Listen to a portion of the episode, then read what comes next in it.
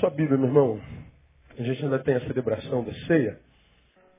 Ah, nós celebraremos a ceia de manhã, mas como convoquei alguns domingos atrás, eu troquei uma ideia com a igreja. Hoje o nosso sermão da manhã foi uma troca de ideia, ah, falando sobre pastoreio, sobre ministério, aberturas de coração ou de corações.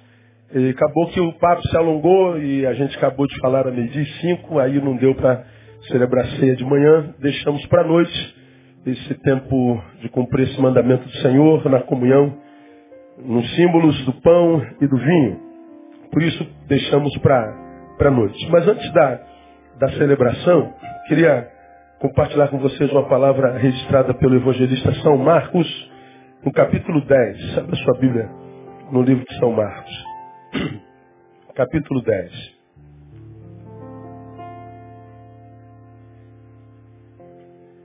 Mesmo assentados, quero ler ah, os versículos de 46 a 55.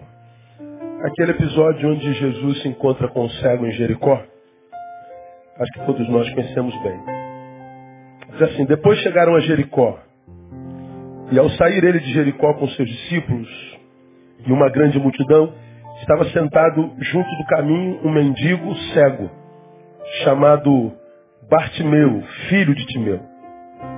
Este, quando ouviu que era Jesus, o Nazareno, começou a clamar, dizendo, Jesus, filho de Davi, tem compaixão de mim. Muitos repreendiam para que se calasse, mas ele clamava ainda mais, Filho de Davi, tem compaixão de mim. Parou, pois, Jesus e disse, chamai-o.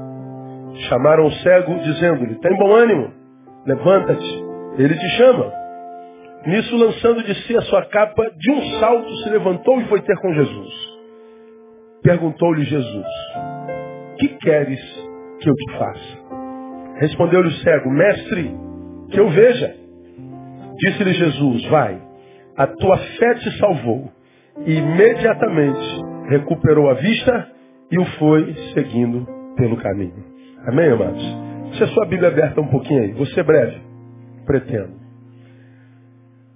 A pergunta que Jesus faz a um cego, o que queres que eu te faça? Essa pergunta Jesus faz duas vezes na Bíblia. E as duas vezes estão aí no capítulo 10 de Marcos. Tem essa pergunta registrada por Lucas, mas é o mesmo episódio. Duas vezes ele pergunta, o que queres que eu te faça? A primeira está aí, ó, no versículos 35 e 36. Olha lá. Nisso aproximaram-se dele Tiago e João, filho de Zebedeu, dizendo, Mestre, queremos que nos faças o que te pedirmos. Ele, pois, lhes perguntou, que quereis que eu vos faça? Aí eles dizem, concede-nos que na tua glória nos sentemos um à tua direita e outro à tua esquerda. Jesus responde, não sabeis o que pedis.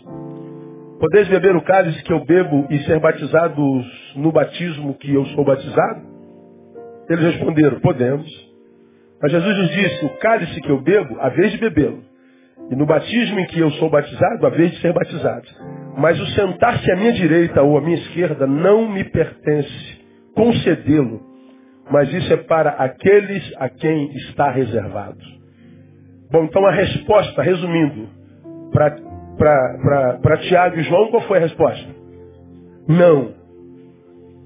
Nos permita na tua glória sentarmos-nos, eu à direita, ele à tua esquerda? Não.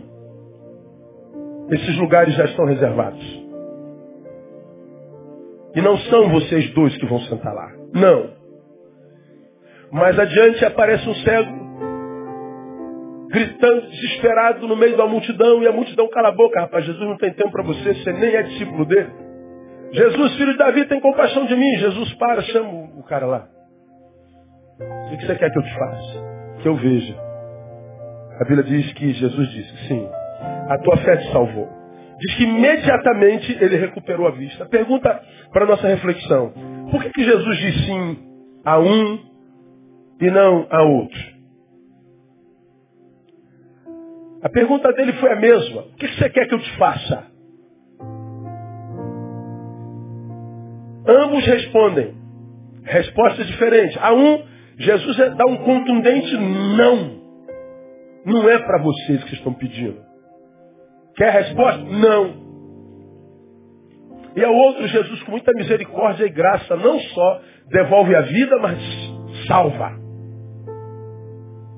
Aí a pergunta é: qual é mais fácil, curar um cego ou na glória colocar alguém sentado do lado?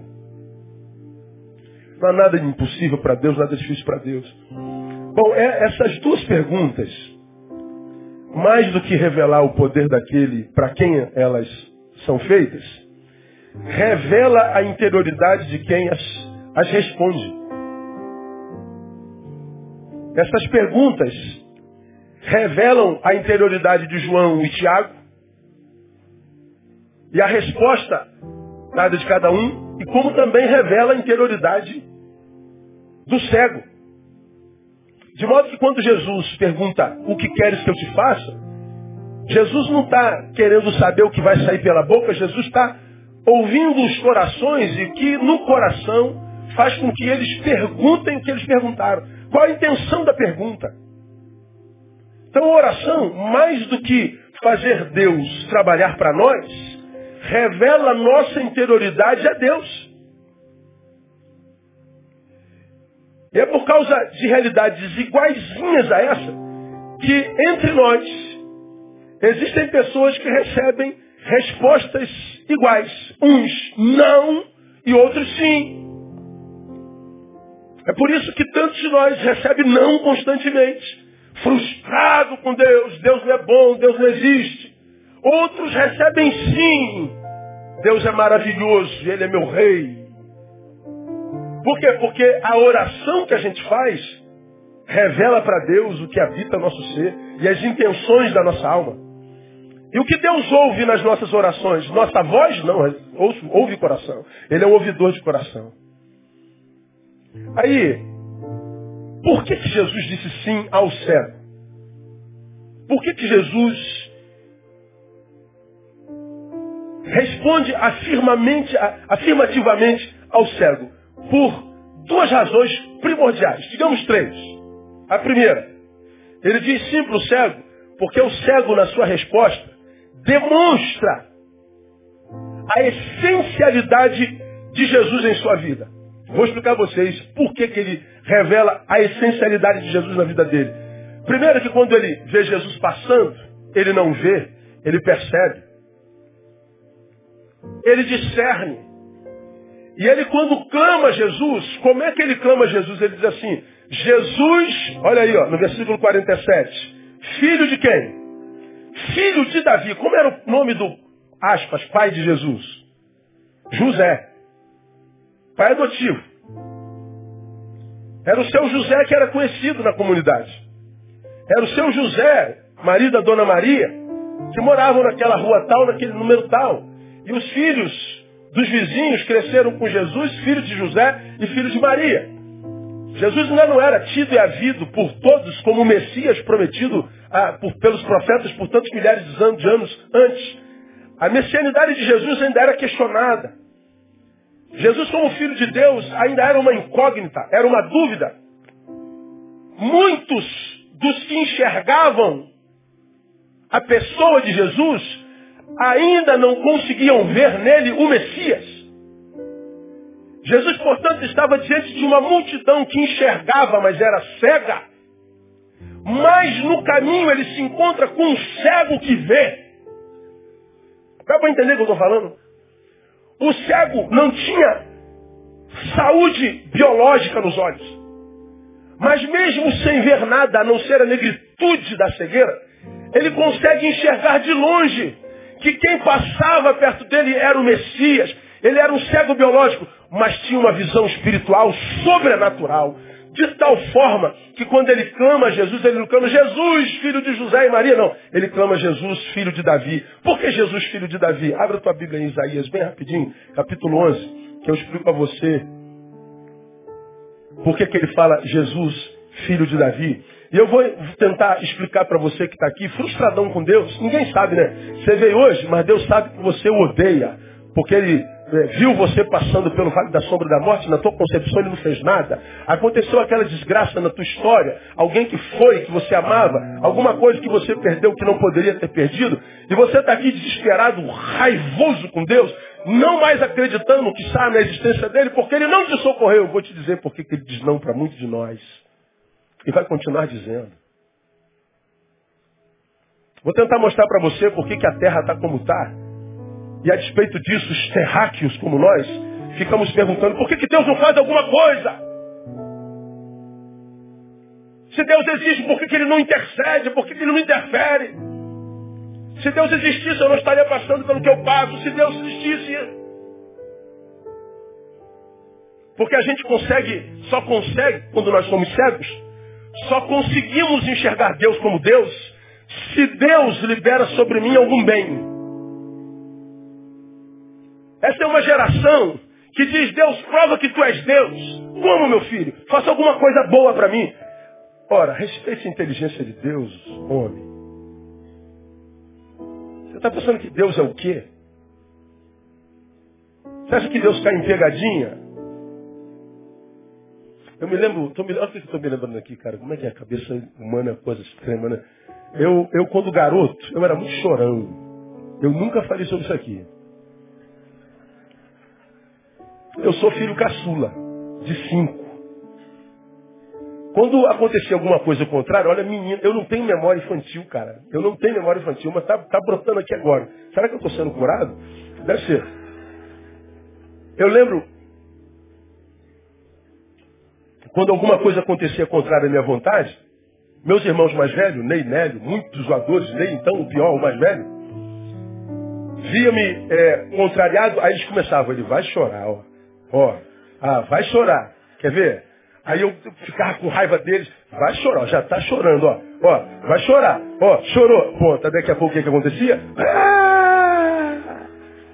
Aí a gente corria para a mãe dizendo, mãe, o Nélio, o Nélio, me disseram que eu vou chorar. E eu já estava chorando. Eu era, eu era conduzido. Eu sofri uma emulação, eu, eu, eu era incentivado e o incentivo dele, contrário, me fazia reagir exatamente como eles queriam. Ele vai chorar, ele vai chorar. Aí eu julgava Ney Nélio, meus inimigos, porque eles zombavam de mim. É, é criança, né? Que, que quando contrariado, abaixa a cabeça e diz, não sou mais teu amigo. Não é assim que faz a criança? Se você não me der, não sou mais teu amigo. Me contrariou, eu não gosto mais de você. Não sou mais teu amigo. Bom, essa sociedade faz a mesma coisa com Deus. Não sou mais teu amigo. Por quê? Sentiu dor. Tsunami passou. A adversidade acometeu. Deus não existe. Uma geração revoltada com Deus. Ele não nos ouve. Por que, que eu vi o céu? Se você for um revoltado, revoltado honesto pelo menos, precisa ter fé. Eu sou honesto.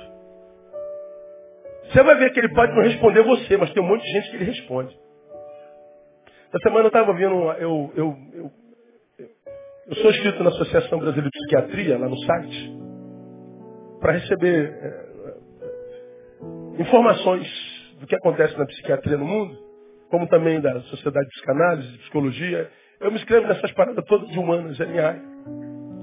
Aí estava vendo uma reportagem na Associação Brasileira de Psiquiatria, ABPTV, dos psiquiatras discutindo sobre espiritualidade na contemporaneidade. Bom, a psiquiatria discutir espiritualidade até meio pouco tempo atrás era uma ignomínia. Porque isso não existe. Isso é metafísico, a gente não trabalha com isso. Mas eu estava vendo um psiquiatra nomeado pela Associação Brasileira de Psiquiatria para estudar a, a realidade da espiritualidade no homem contemporâneo e a sua influência sobre a sua psique. E eles começaram a estudar isso por quê? Por causa de uma, de uma sugestão da Associação Mundial de Psiquiatria. Por quê? Todas as pesquisas no mundo comprovaram cabalmente, irrefutavelmente, que todo ser humano que tem espiritualidade, tem religião, adoece menos e quando adoece, sara mais cedo. Não há mais como refutar a benesse da espiritualidade na vida de um ser humano que desenvolve essa área na vida. Aí eu estou vendo os psiquiatras discutindo. Um disse assim, nós erramos por centenas de anos. Ignorando a realidade da dimensão espiritual na vida do homem. Nós fomos soberbos. Não admitindo a impossibilidade dela, a possibilidade dela. E eles estão discutindo agora, os que foram designados para estudar o fenômeno religioso, o fenômeno espiritual, mesmo diante da soberba psiquiátrica, eles estão se rendendo dizendo, não há como discutir. A espiritualidade faz bem para a humanidade. Ao mesmo tempo está admitindo não vivenciar espiritualidade é produzir no homem um reducionismo que pode ser mortal. Ora, nunca uma sociedade produziu tantos suicidas como a pós-modernidade. E o que é a pós-modernidade? É o tempo composto por homens que colocam Deus para fora da sua vida. E por que, que os homens colocam Deus para fora da sua vida? Porque eu estou eh, aborrecido contigo, porque você não respondeu minhas orações. Você sabe o que é a pós-modernidade? Quando se estuda nela espiritualidade? É uma pós-modernidade que revela a sua meninice, a sua infantilidade espiritual. Infantilidade é o que? Soberba. O que é o soberbo? Você já aprendeu, já? É aquele cara que tem um problema oftalmológico existencial. Por que oftalmológico existencial? Quando ele se enxerga, ele se enxerga sempre maior do que os outros. E quando ele olha para os outros, ele sempre os vê menor do que ele. É um doente. É um problema de visão. É um oftalmológico existencialmente doente. E aí nós temos uma geração frustrada com Deus porque não consegue entender o silêncio de Deus diante de tanta maldade. Eu falei sobre isso na quarta-feira passada. Alguém perguntou, mas pastor, por que, Deus então não acaba com o mal na terra? Por que, Deus não acaba com, com os demônios? Por que, Deus não acaba com esse mal todo? Eu falei, meu filho, se Deus acabasse com o mal, você ficaria vivo? Responda com sinceridade, tem mal dentro de você? Você já viu um, um, um ladrão que assaltou alguém, esfaqueou alguém, aí ele foi pego pela multidão. O que, que a multidão faz com ele hoje? Lincha. Você já viu algum ladrão desse, estuprador, sendo linchado e você sentiu bem feio, desgraçado? Já sentiu isso? Já sentiu vontade de matar teu chefe alguma vez? Já sentiu vontade de pegar no pescoço do seu marido e apertar, irmão?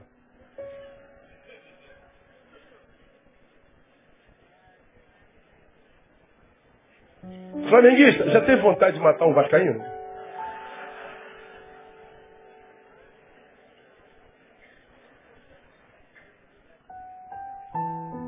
Você já olhou para o Congresso Nacional? Eu não falei? Eu não falei nada.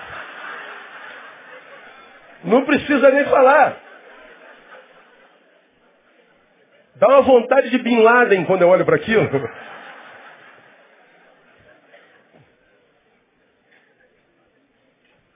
Deus acaba com o mal na terra. Quem sobra? Quem sobra?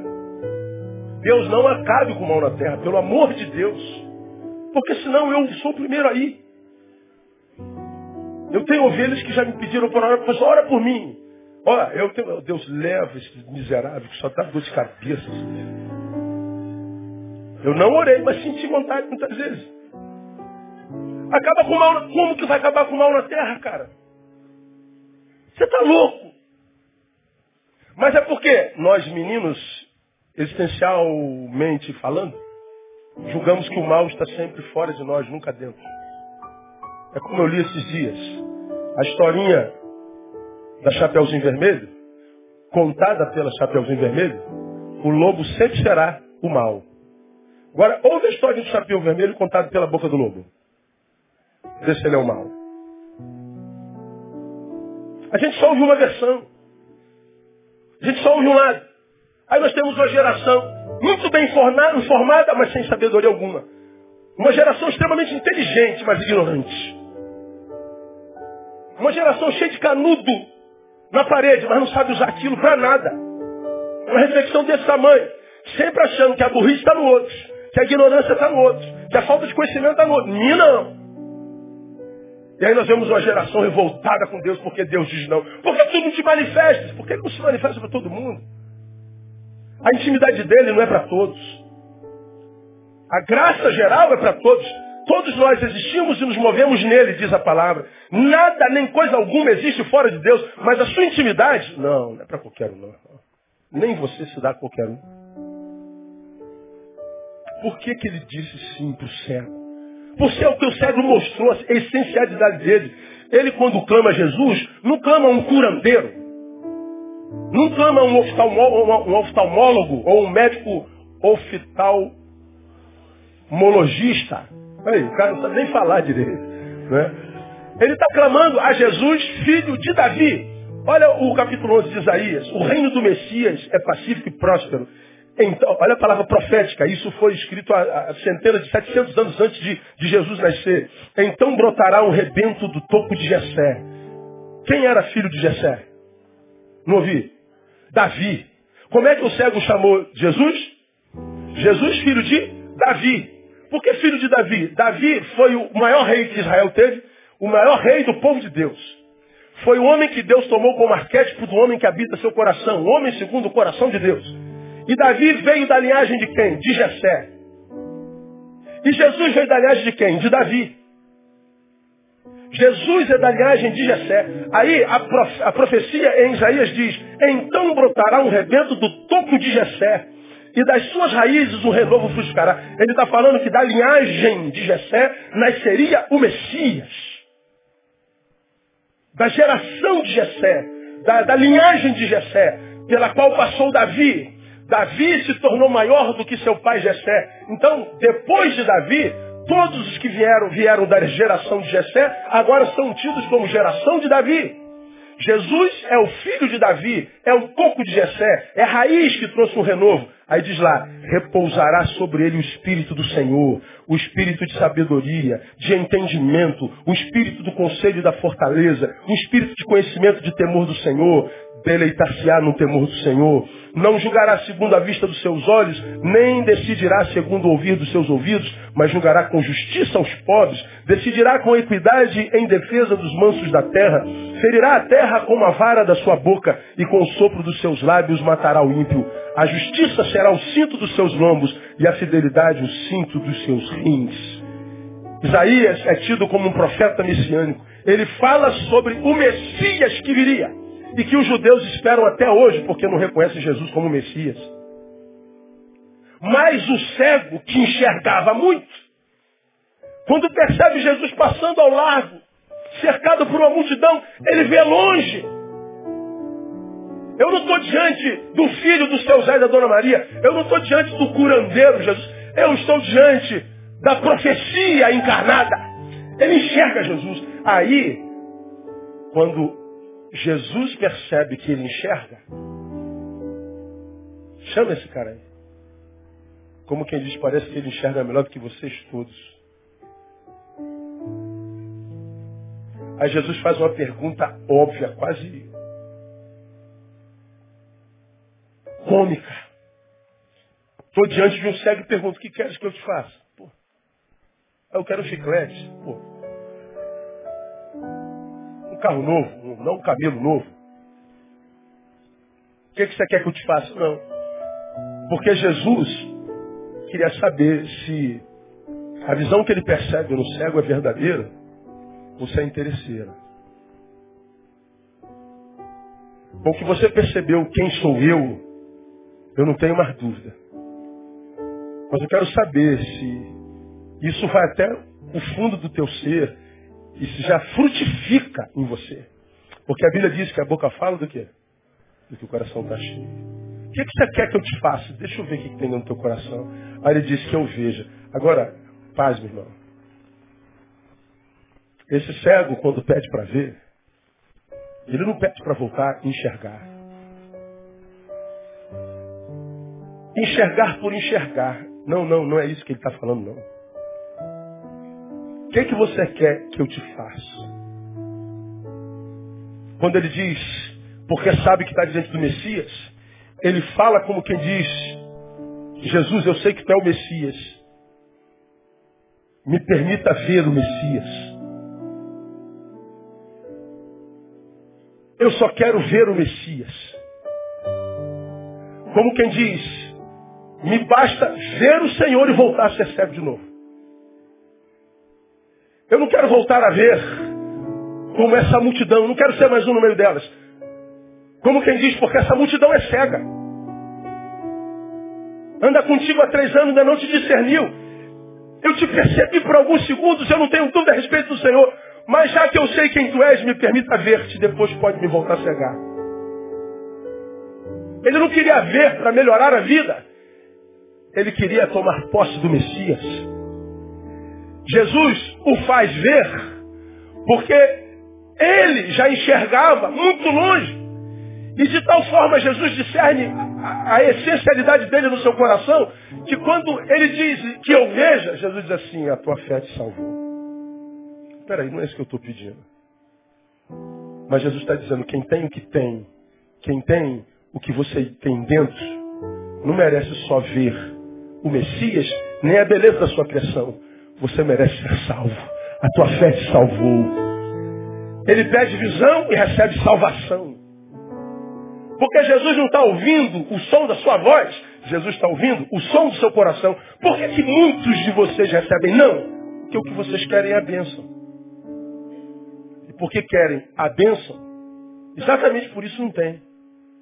Por que, que o cego recebeu a bênção? Porque ele não queria a bênção, ele queria o Messias. Dá para entender? Aí eu vejo essa geração frustrada. Geração mais linda, mais malhada, mais estudada. Me lembro, eu sou casado há 27 anos. Quando tinha que me comunicar com a minha namorada, tinha que escrever carta, bilhete. Aí tu botava uma carta aqui no, no correio de Realengo. Para chegar na Malé levava uns três, quatro dias. Aí até ela escrever, responder, mais três, quatro dias. E namoradão, apaixonadão, todo mundo, né? Aí tu botava uma carta e dizia, eu te amo. Aí qual viu eu te amo depois? Sete dias depois. Agora não, tem gente lá na China, me ouvindo nesse exato momento, tá ali. Tem gente no Japão, em Londres, no Canadá. Tem gente em todos os estados do Brasil me ouvindo assim, ó, full time. Né, ao vivo.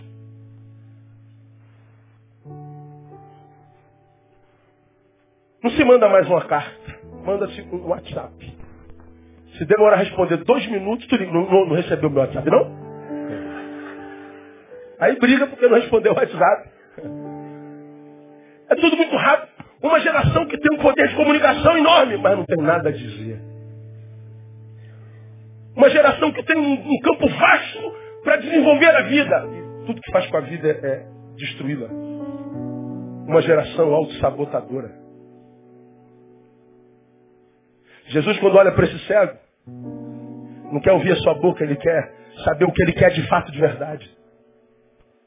E quando o Senhor descobre que havia essencialidade naquele homem, Jesus então diz, sim.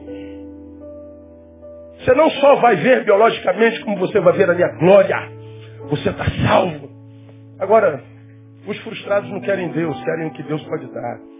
Os frustrados querem ser noiva, mas como eu costumo dizer, noivo que quer dar o golpe do baú nele. Estou interessado na bênção dele, no dinheiro dele, nas coisas que ele dá. Gente que quer um Deus nele, mas quer um Deus idiota. Querem que Deus responda a partir da sua rebelião, como se você fosse imprescindível para qualquer um. Não é imprescindível. Ninguém é imprescindível. Temos muita gente importantíssima na nossa vida. Ninguém é imprescindível. Que é isso, pastor? Minha mãe é imprescindível, eu também pensava. Até que ela morreu. E ela morreu já tem anos. E eu estou de pé. Vivo sem minha mãe. Vivo sem meu pai. E se a sua mãe morrer, seu pai morrer, você também vive. Não, meu filho é imprescindível. Tem aqui diante de mim alguém que enterrou seu filho há bem pouco tempo atrás. Chorou demais. Vive angústia até agora, mas está de pé. Sabe por quê? Ninguém é imprescindível, nem você.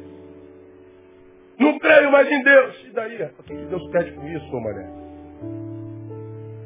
Isso não move o coração de Deus. O que queres que eu te faça? A um ele diz sim, a outro ele diz não. Por quê? Porque eu não estou ouvindo o que você diz, estou ouvindo o que você sente. Eu estou vendo os intentos do teu coração. Para você é não. Porque não há verdade no teu ser. Não há sinceridade no teu ser. Não há. A oração não existe só para mover Deus. Serve sobretudo para revelar a nossa interioridade. Bom, a prova disso está num outro, num outro experiência. Você se lembra que Jesus está caminhando para Jerusalém e ele pede abrigo numa aldeia samaritana. Os samaritanos odiavam os judeus. E os judeus odiavam os samaritanos. E ele manda os seus discípulos até o dedo dos samaritanos pedir uma morada, um abrigo, uma, um pernoite para Jesus. Os samaritanos descobriram que eles estavam indo para Jerusalém. Como eles odeiam Jerusalém, só porque Jesus e seus discípulos estavam indo para Jerusalém, eles imaginaram, se vocês gostam de Jerusalém, vocês são nossos inimigos. Não tem morada para Jesus aqui não. Aí o apóstolo faz o quê? Senhor, barraram o senhor no baile. O senhor quer que a gente faça uma oração e mande descer fogo sobre esses samaritanos? Olha para que o cara quer orar. Se você tivesse o poder de fazer descer fogo do céu sobre alguém, pensa. Tem alguém na tua cabeça aí que você oraria?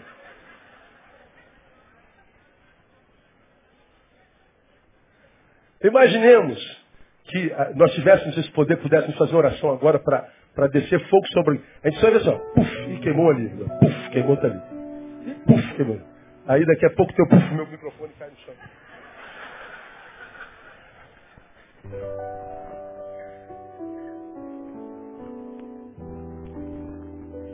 Jesus diz assim: Vocês não sabem de que espírito sois?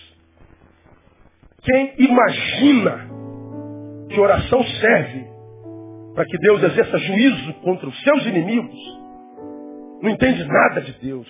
Eu não respondo esse tipo de oração. A oração revela a nossa interioridade. Por isso orar é um problema. Eu acho até que é por isso que muita gente não ora. A maioria dos crentes falam de oração, mas não ora. Porque a oração fala muito a nosso respeito. Por que, que cego recebeu sim? Jesus era essencial. Quando Jesus for essencial na tua vida, quando você quiser, é, quando você o quiser, mais do que as suas bênçãos, prepara. O sim vai começar a chegar na tua vida no nome de Jesus. E quando ele chega com o seu sim na vida de alguém, a vida desse alguém nunca mais é a mesma. Muda tudo. E é isso que os que não entendem, entendem. Eles querem entender na espiritualidade a lógica. Não existe lógica na espiritualidade. Se existe lógica, a gente está fulminado. Porque ele diz, os, todos pecaram, porque todos pecaram, os instituídos estão da glória de Deus. Diz lá, o salário do pecado é a morte. Ora, se todos pecaram e o salário do pecado é a morte, onde é que todos nós temos que estar? Mortos. Então estar vivo é lógico. Não era para a gente estar vivo, era para estar morto, irmão. Mas a gente está aqui, ó, vivo, cheio de vida, alimentado, sofrendo porque está gordo.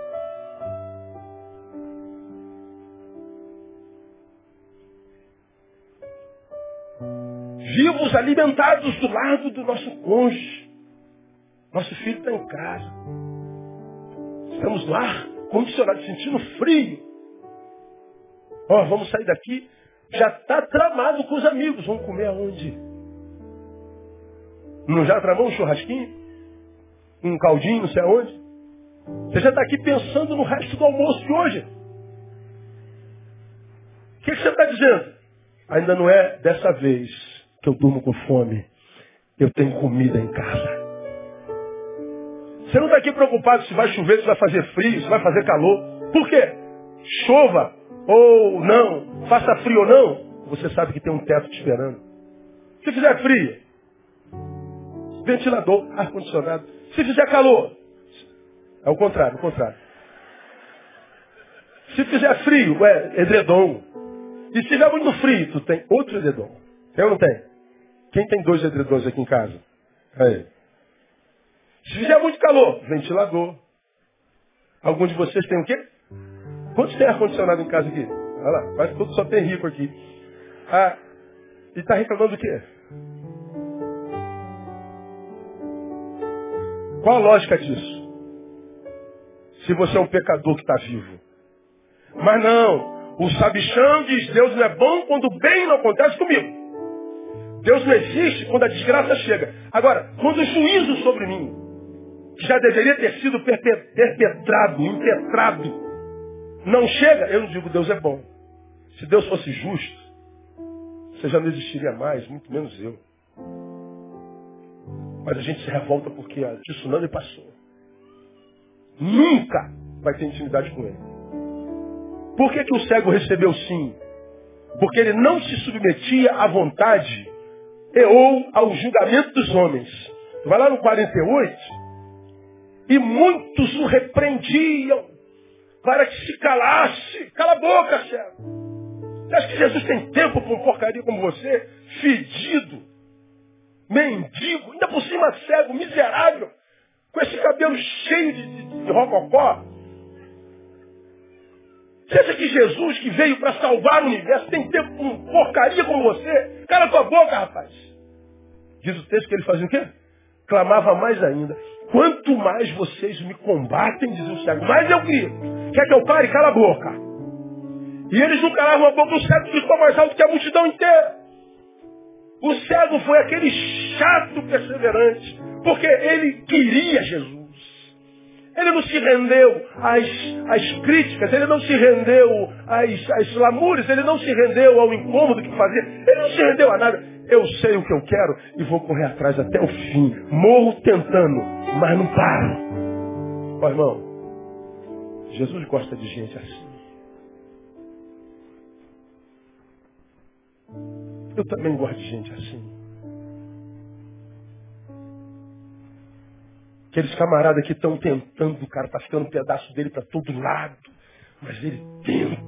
Você não vai conseguir. Não é para você. Pô, mas ele botou no coração, cara. Que, que ele pode. E ele vai sendo esculachado, arrebentado. Nossa, mas ele, ele continua. Perseverança. Cala a boca, você não vai conseguir. E ele gritava mais. Daqui a pouco Jesus falou, para Cancela o compromisso com a multidão.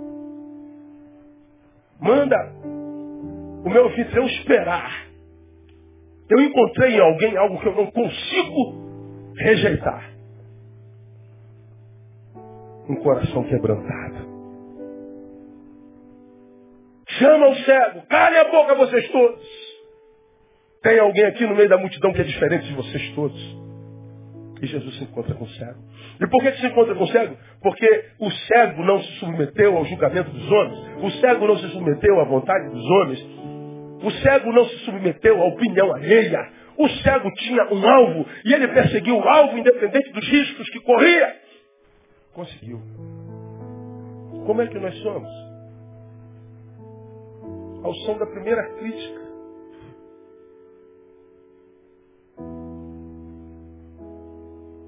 Ao som da primeira palavra, não vai dar. Você não vai conseguir. Gente cuja alma é como uma bolinha de sabão. Estamos falando do Paulo César Gaspar. O, o rebanhão, parceirão lá do pai dele. Cantava a música antiga. Dentro de você. Lembra, Kinder? Bate um coração pequenininho, frágil, como bolha de sabão, que está cansado de tempestades, vulcões, muitos invernos e poucos verões. que está cansado do gosto do fel, que está cansado do gosto do fel. Jesus é doce que o mel. Jesus é mais doce que o mel. E ele canta dentro de você, bate um coração pequenininho, frágil, como bolha de sabão. Tem gente que é assim, como bolha de sabão. Armaguei, feri.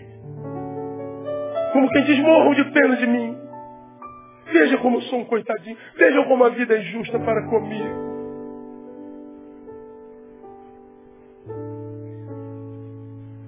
Como não me deram oportunidade. Aí o diabo sempre manda alguém que morre de pena mesmo, né? Fica assim, não. Tadinho de você. Injustiça. E você diz que ele é seu amigo porque ele está alimentando a sua mediocridade. De repente chega alguém e fala assim, cara, levanta a tua cabeça, rapaz. Você é maior do que isso aí, rapaz. Ele tentou furar a tua bolinha de sabão. Não permita. Navegue no sopro de Deus, porque se a bolinha é frágil, ela é leve. No sopro de Deus ela pode ir alto. Toma postura de homem. Lembra de quem você é, varão valoroso, você é alvo das promessas de Deus, você é menina dos seus olhos. Você é aquele a quem ele chamou de meu bichinho de Jacó. Você é filho do Todo-Poderoso. Levanta essa cabeça, toma postura. Aí você fica com raiva. Por quê? Porque já absorveu essa visão negativa a respeito de si mesmo. Meu irmão, se você é de Deus, eu quero que você saiba que não há nada de coitado em você. Quantos aqui são de Deus? Tem dúvida disso? Diga assim, eu sou de Deus. Mais uma vez, eu sou de Deus. Então, aonde os pobres coitados ficam? No reino, do lado de fora. No reino de Deus não tem pobre coitado. Você pode estar sem força para fazer o que precisa fazer. Mas quem falou que você faz na sua força? Não foi Paulo quem diz, posso todas as coisas o quê? Naquele que me fortalece, se acabou a tua força, segura na mão de Deus e vai. Porque se você estender a mão para que ele segure na tua, ele pega na sua mão. E quando a mão de um homem que tem fé e coragem se apega à mão do Deus que tudo pode, ninguém pode parar mais esse homem. Agora, se você parou, não foi porque o inimigo era maior, foi porque você largou a mão de Deus. Estou magoado. Não. Então é não. Para de sentir pena de si mesmo, pô. Para de se enxergar com essa visão tosca que você tem de você mesmo. Ou se achando muito pequenininho, pobre, ou se achando é, inteligente demais porque fez três anos de história.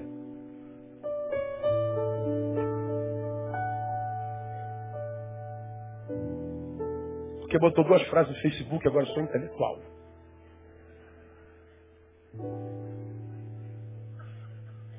Sou marxista, isso é para ópio do povo. Cadê Marx? Aonde que deu certo?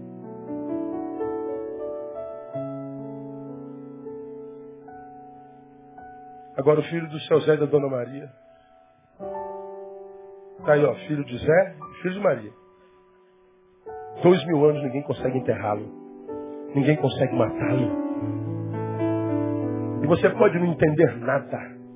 Mas se você for um incrédulo honesto, você vai olhar para o lado. Tem gente crente que não vale nada, ou raça vagabunda, fofoqueira e, e hipócrita é crente.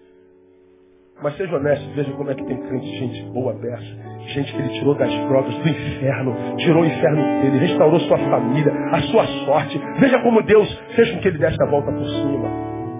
É muita gente boa entre nós. Por quê? Porque não vi. Lembra daquela historinha do sapinho? O sapinho tinha, uma, tinha um, um, uma montanha escorregadia, lá em cima tinha igual pau de sebo. Mas não era pau de sebo, era um negócio que tinha muitos, muitos, muitos empecilhos, obstáculos para chegar lá. Aí tu viu um monte de sapinho subindo, chegar lá em cima escorregava. Lá em cima escorregava. Vai um sapinho no meio dele. Foi sozinho. Aí todo mundo vai, não, não adianta quanta gente tentou, cara. Tem duas mil pessoas aqui que tentou, você não conseguiu, você vai sozinho, vai fazer, você é boba, cara. Aí o sapinho vai devagarinho.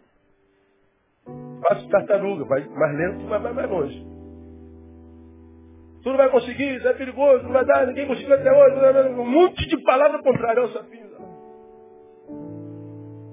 Leva um tempo, daqui a pouco o sapinho está lá em cima com o troféuzinho na mão. Aí os repórteres chegam para perguntar. Qual foi a sua tática? Falou nada. Quanto tempo o senhor treinou? Falou nada. O que, que o senhor gostaria de dizer? Falou nada. Pô, não fala nada, porque ele é surdo. Entendeu? Por que, que ele conseguiu chegar lá em cima?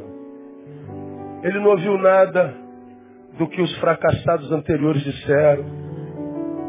Meu irmão, você não tem nada a ver com o fracasso dos fracassados. Deus te chamou para ser campeão. E se você tiver que chegar lá sozinho, você chega com a ajuda dele. Aplauda mais forte ao Senhor.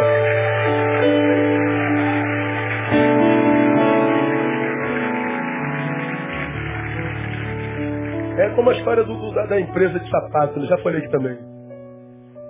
Muitos anos atrás, a empresa manda um vendedor para a Índia. Aí o vendedor vai para a Índia ver que ninguém usava sapato. Ele volta e diz ao patrão, nem pensa. Ninguém usa sapato naquela terra, a gente vai fracassar. Nem, nem, nem, nem gasta tempo, pode esquecer. A outra empresa mandou outro vendedor para o mesmo lugar. Ninguém tinha sapato, ele volta. Patrão achamos o paraíso. Ninguém tem sapato. Nós vamos ser os, os primeiros a mostrar-lhes a bênção que o sapato é no pé de alguém. Vamos para lá correndo. A empresa foi e se tornou uma das maiores empresas do mundo. Questão de visão. Como é que você se enxerga? Um fracassado, pobre coitado, tadinho, é o que você é. Mas se mesmo no fracasso, abandonado, isolado, se você entende que você pode e que Ele te fortalece, pode escrever aí, o teu tempo de fracasso está acabando nessa noite, no nome de Jesus. Depende de você. Por que, que um cego recebeu sim? Ele não se submeteu à vontade de Deus. Termino. Por que, que Deus, Deus disse sim para ele? Porque ele se esforçou ao máximo para receber o que ele queria. O texto diz que Jesus entrou e saiu de Jericó Porquanto certamente, quando Jesus entrou, ele já estava gritando. Não deu. Jesus está saindo. Falei, ah, já, já não me ouviu na hora, vou pagar mico não. Ele poderia ter parado. Ele falou, opa, mais uma oportunidade. E continuou gritando. E continuou gritando. E agora quem responde é a multidão. Para com isso, sai daí. Você não, não. E ele continua gritando. Ele, ele não, não, não, quer saber. Cercado por uma grande multidão. A multidão não foi páreo para ele. Um mendigo cego com um objetivo, é maior do que uma multidão de empecilhos. Quem tem objetivo, se quer alcançá-lo, tem que se esforçar. Para com essa visão equivocada sobre esse Deus que inventaram, esse Deus empregado nosso que tem que fazer todos os nossos desejos.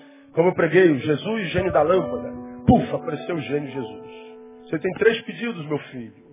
Qual o teu desejo? Ele não é o Jesus da lâmpada. Ele não existe para suprir nossos desejos, realizar nossos desejos, ele existe para suprir nossas necessidades. Quem se encontra com Cristo não se encontra com a lâmpada, se encontra com a missão. Você já ouviu isso aqui? O que ele dá é significância para a vida, o que ele dá é sentido para a vida. O que dá é visão de vida. Você não vai ser mais um no meio da multidão cega que enxerga. Você pode ser um cego que enxerga.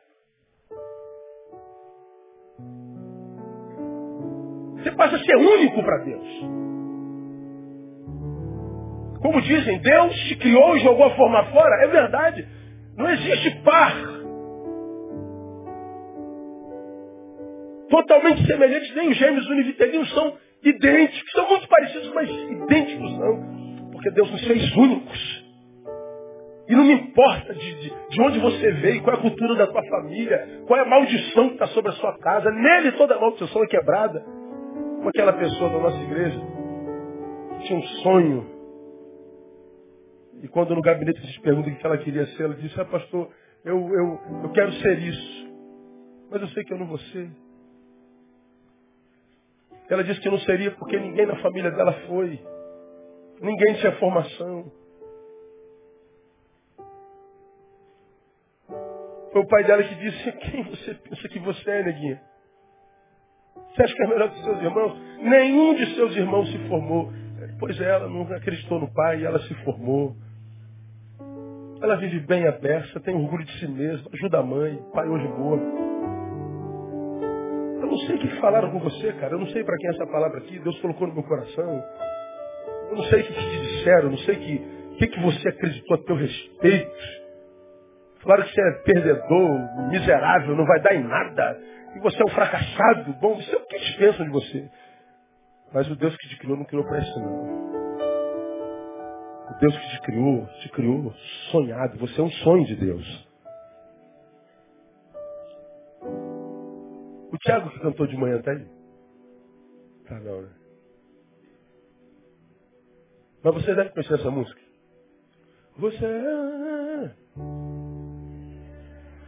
Começa, começa, começa. Você... Você...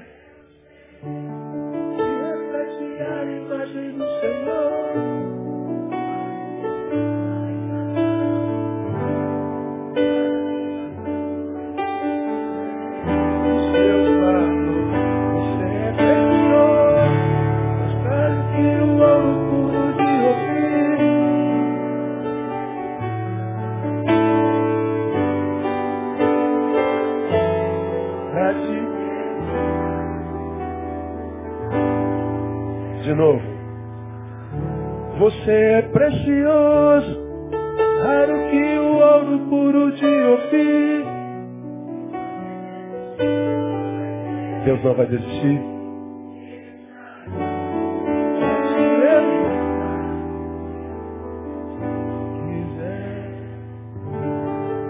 Você é mais precioso que o ouro puro